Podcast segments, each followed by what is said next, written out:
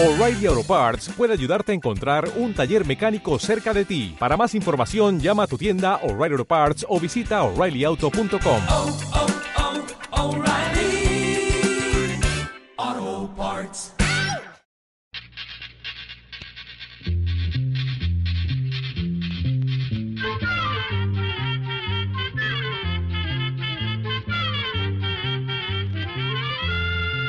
Llegó pa' todo,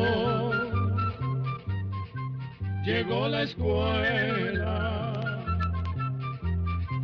llegó la escuela, llegó por radio.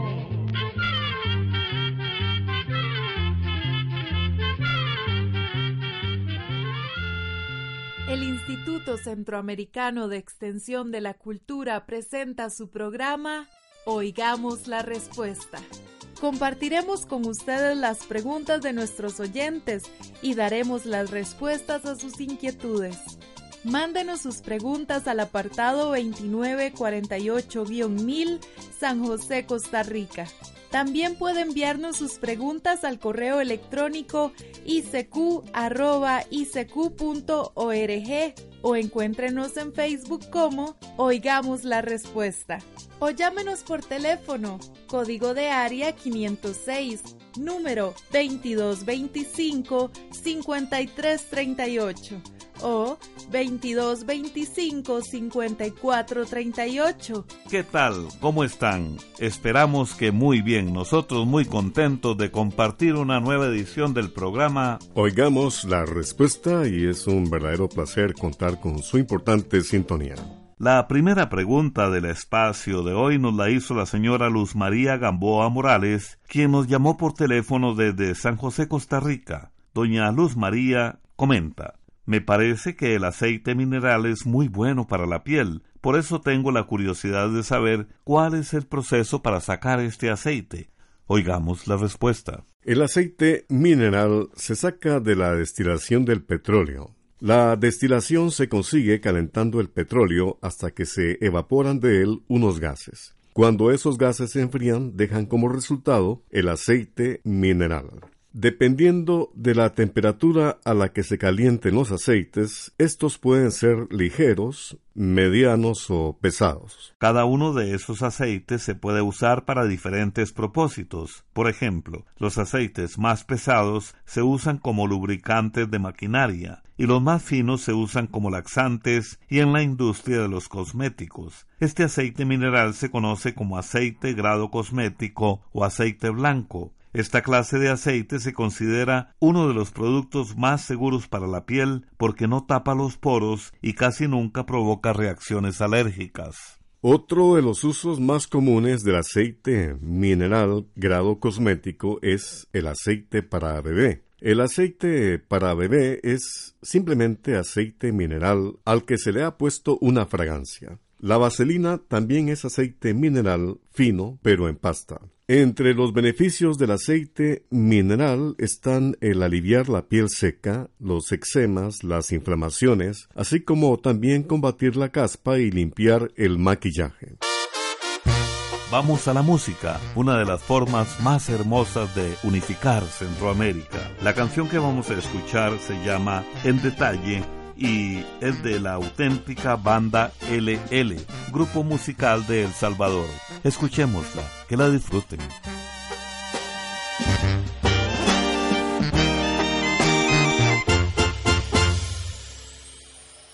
Miro las paredes de mi cuarto y me llena el recuerdo de lo que dijiste.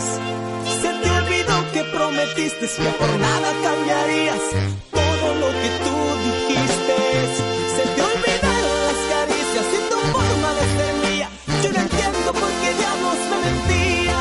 Siento tus manos están frías. Yo quería tu compañía. Hasta hoy voy comprendiendo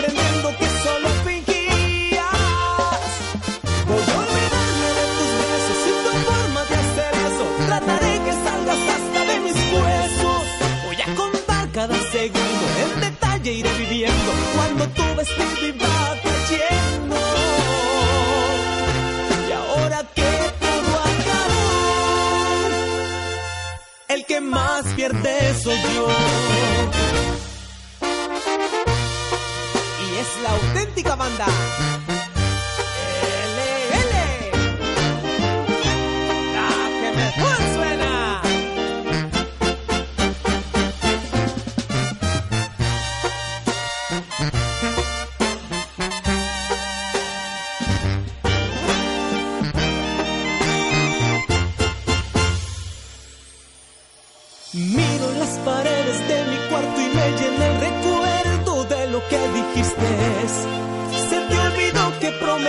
Que por nada cambiarías todo lo que tú dijiste. Se te olvidaron las caricias y tu forma de ser. Yo no entiendo por qué diablos me mentías. Siento tus manos tan frías, yo quería tu compañía. Hasta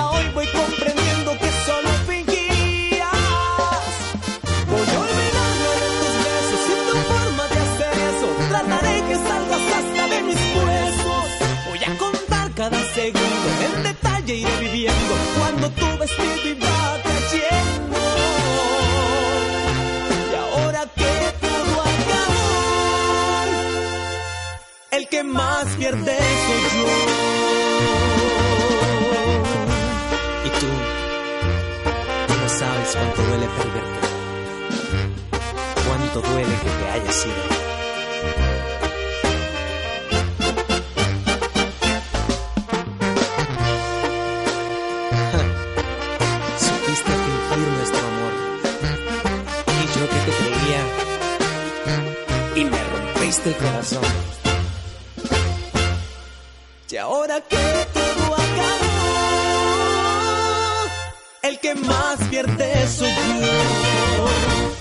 Saludos cordiales amigos, regresamos de la pausa musical y continuamos con la pregunta de nuestra amiga oyente, la señora Aurora Rodríguez Núñez, que nos llama por teléfono desde Pérez Celedón, en Costa Rica. Nos pregunta, quiero saber de la homeopatía, si es buena, cuánto tarda en hacer efecto, qué efectos secundarios produce si se deja de tomar. Y si es buena para todas las enfermedades o solo para algunas. Escuchemos la respuesta.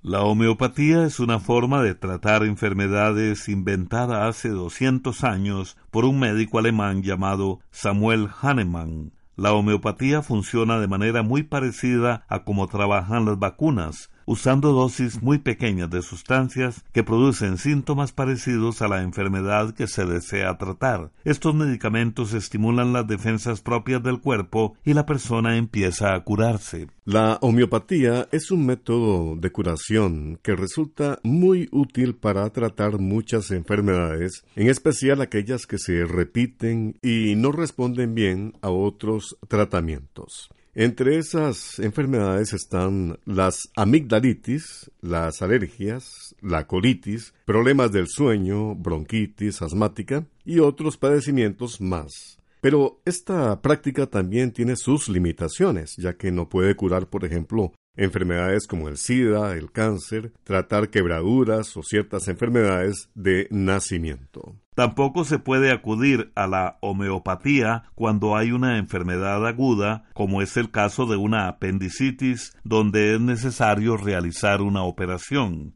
Al igual como sucede con la medicina tradicional, el éxito del tratamiento va a depender de que el homeópata haga un diagnóstico correcto y escoja muy bien los medicamentos que se deben dar en cada caso. Algunas veces es necesario probar con varios medicamentos hasta dar con el adecuado para esa persona en particular. Algunos de los tratamientos homeopáticos son lentos y a veces las personas dejan de tomarlos creyendo que no le van a servir. En homeopatía se dan muchos casos de curaciones completas y permanentes que no habían podido ser aliviadas por la medicina tradicional, pero en otras ocasiones, si la persona que buscó ayuda homeopática continúa con hábitos dañinos para su salud, es probable que tenga recaídas, pero esta situación también puede ocurrirle con la medicina tradicional o alopática. Hasta donde sabemos, el dejar de tomar homeopatía no produce efectos secundarios. La homeopatía la practican, además de homeópatas,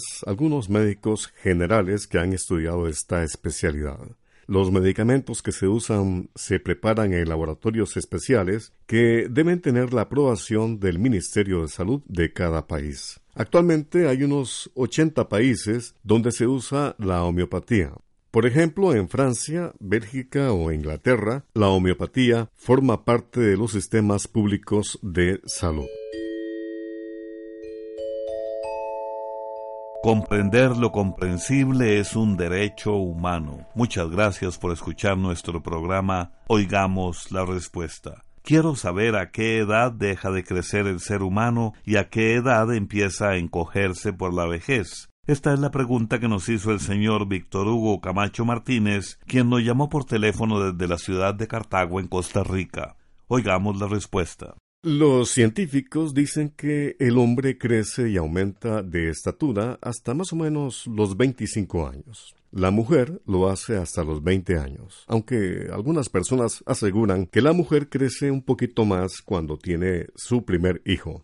Entre los diferentes tejidos que forman el cuerpo humano hay uno que se llama cartílago, que está pegado a los huesos. Ese cartílago cambia y se transforma en hueso. Al ocurrir este cambio, los huesos crecen a lo largo y a lo ancho. Este crecimiento de los huesos hace que los músculos también aumenten y todo el cuerpo se hace más grande pero resulta que a cierta edad el cartílago que hay en el cuerpo ya es muy poco y ya no se convierte en hueso, entonces la persona no crece más. Cuando se llega a los 75 u 80 años de edad, el ser humano medirá casi lo mismo, ya que los huesos no pueden hacerse más pequeños ni encogerse. Lo que sucede es que las uniones de todos los huesos se van gastando con la edad y este desgaste hace que la persona pierda más o menos media pulgada de su estatura. Como usted puede darse cuenta, esto es menos de lo que parece, ya que nosotros vemos a algunos ancianos más pequeños de lo que realmente son, porque generalmente andan un poco agachados o encorvados. Otra de las razones de que se encojan algunas personas mayores es la osteoporosis. La osteoporosis ocurre cuando los huesos se van desgastando o deshaciendo con el paso del tiempo y no se renuevan por falta de material óseo. Los hábitos de fumar y de beber alcohol pueden empeorar este problema. Música para disfrutar y para compartir afanes y sueños centroamericanos. Escuchemos la canción Creciendo de la artista nicaragüense Katia Cardenal. Creciendo como cualquier planta fuera verdeciendo. En los tiempos de los aguaceros creció el amor espontáneamente, creciendo. Había un mar de estrellas blancas en tus ojos negros y el deseo tiritaba ciego mientras tú y yo trepamos el cielo creciendo. Volaban esas horas lindas llenas de palabras y el latir se hacía más intenso en libertad. Nos enamoramos creciendo. El amor llega alguna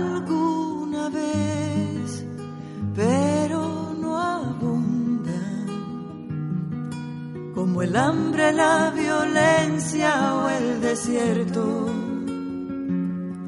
Si te toca con la punta de la mano, tuyo es el pan.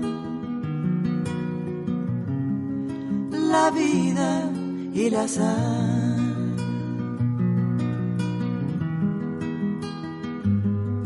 Creciendo nos llegó el momento Hermanamos la piel y los labios de modo que se encendió la sangre creciendo.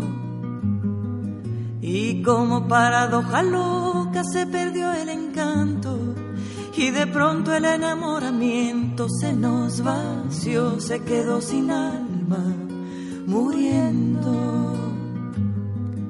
Es una anécdota curiosa que no sé explicarla. En lo simple de todo este cuento se hace patente el misterio humano creciendo.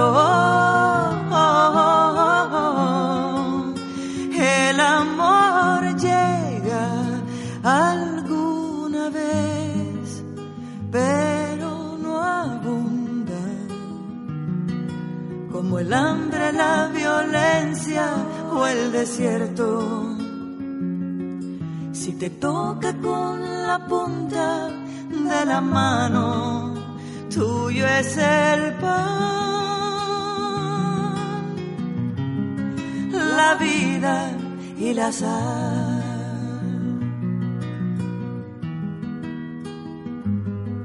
Creciendo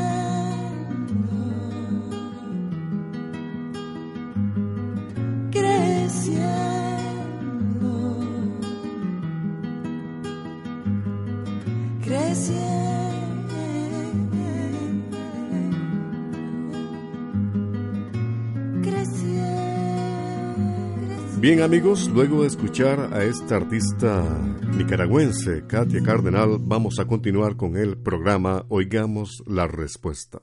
He notado que cuando el gallo que tenemos en el patio de la casa encuentra comida o se le da de comer, él hace un sonido especial.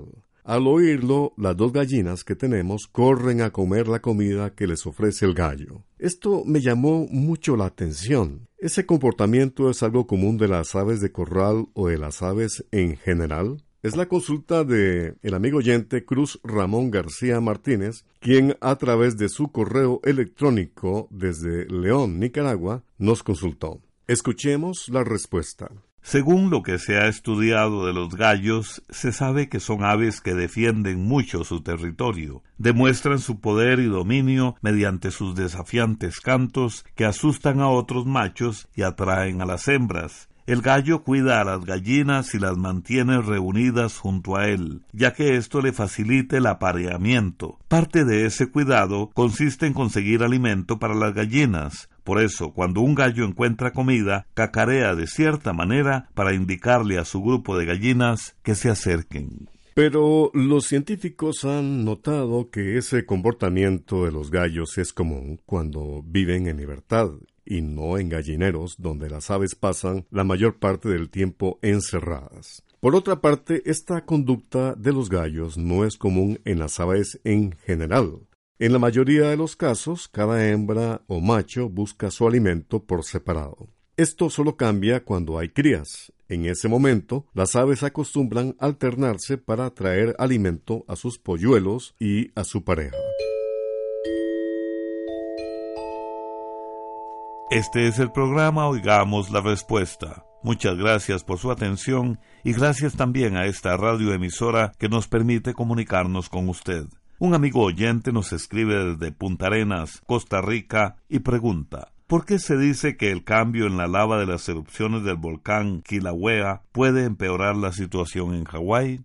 El volcán Kilauea es el más activo de los volcanes de Hawái. Según los científicos, ha estado en actividad desde hace unos 100.000 años. Más o menos en los últimos 150 años se han contado 63 erupciones, lo que lo convierte en el volcán más activo del mundo. La última erupción del volcán Kilauea comenzó el pasado 3 de mayo del año 2018. Al principio, el volcán lanzó la lava que estaba acumulada más cerca de la superficie. Esa lava se había enfriado un poco y era más espesa, por lo que avanzó lentamente. Sin embargo, a los días la situación cambió, pues la lava que venía empujando desde las profundidades del volcán comenzó a salir.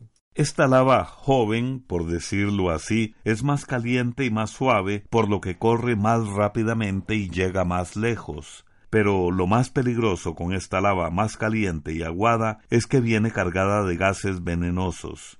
Dependiendo de la dirección del viento, esos gases podrían llegar a afectar zonas pobladas. Además, la salida de lava más joven hace pensar a los científicos que las erupciones seguirán por más tiempo, pues al ser más fluida, la lava sale más fácilmente, haciendo más difícil que se cierren las grietas por donde brota.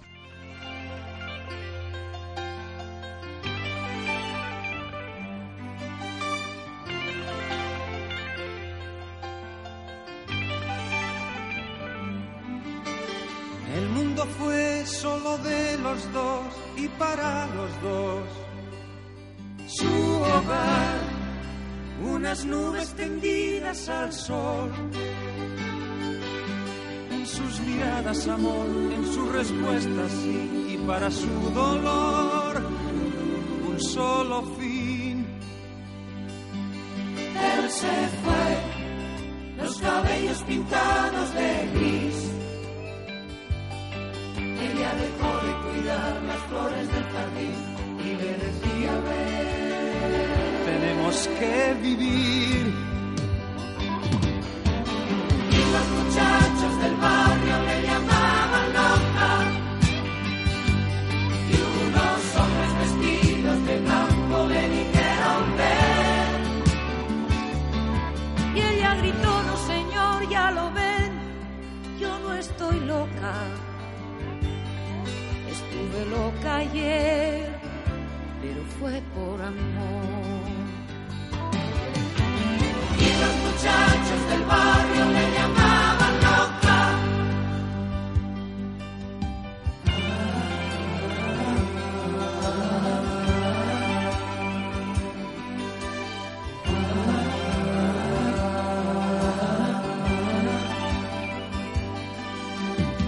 hospital en un banco al sol se la puede ver.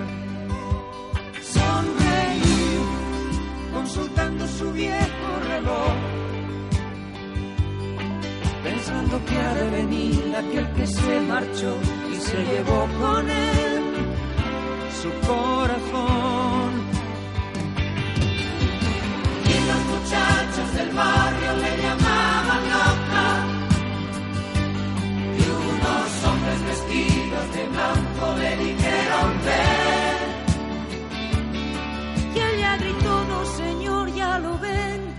Yo no estoy loca.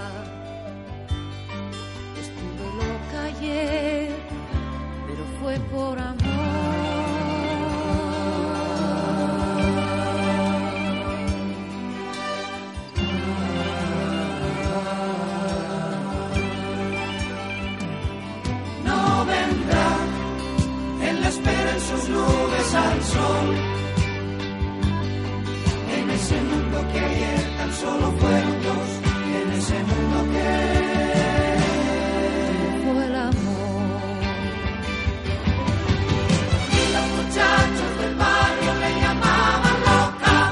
Estamos de regreso luego de la pausa musical y vamos a continuar con el programa Oigamos la Respuesta.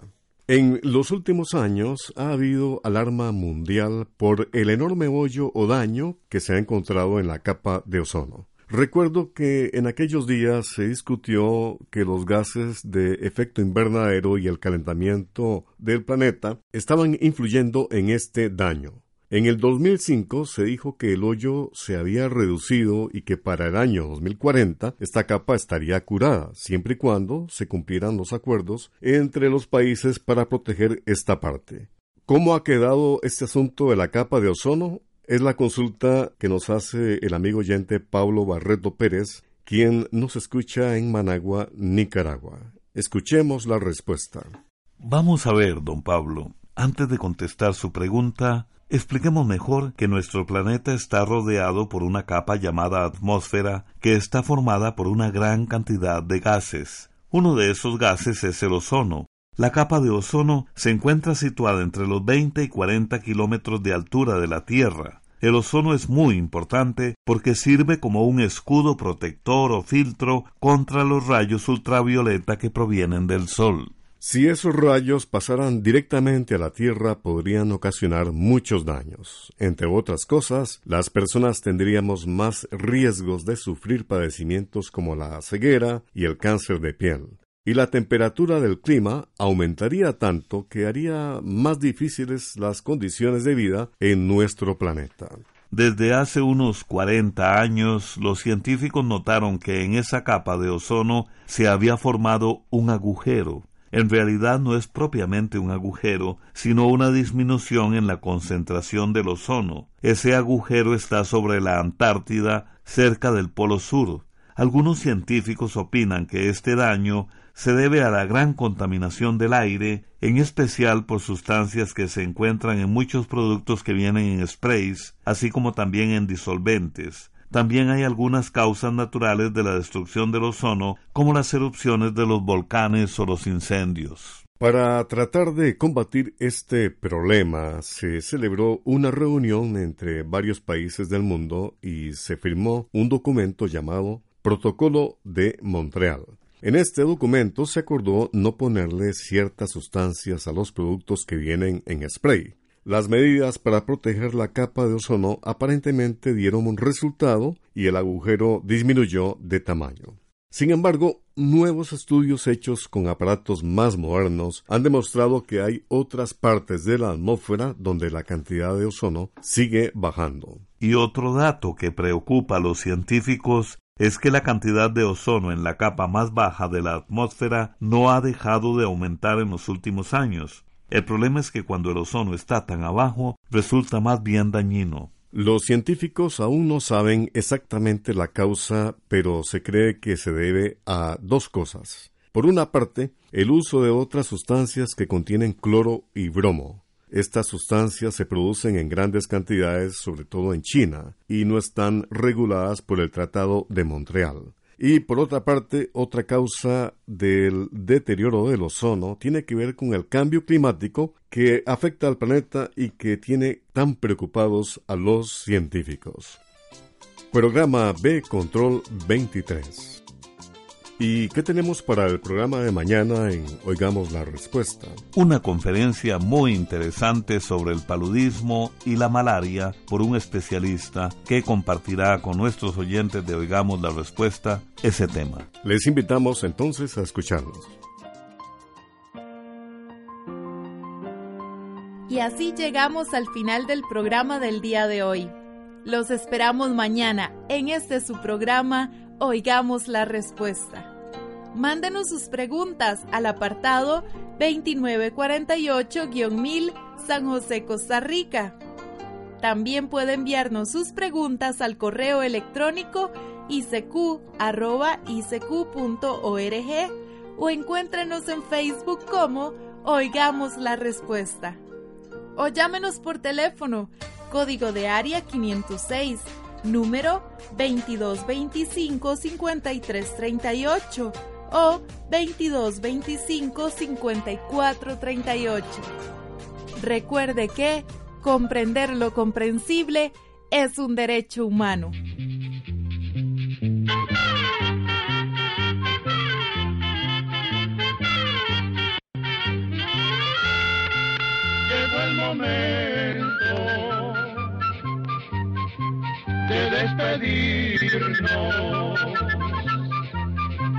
Se va a la escuela,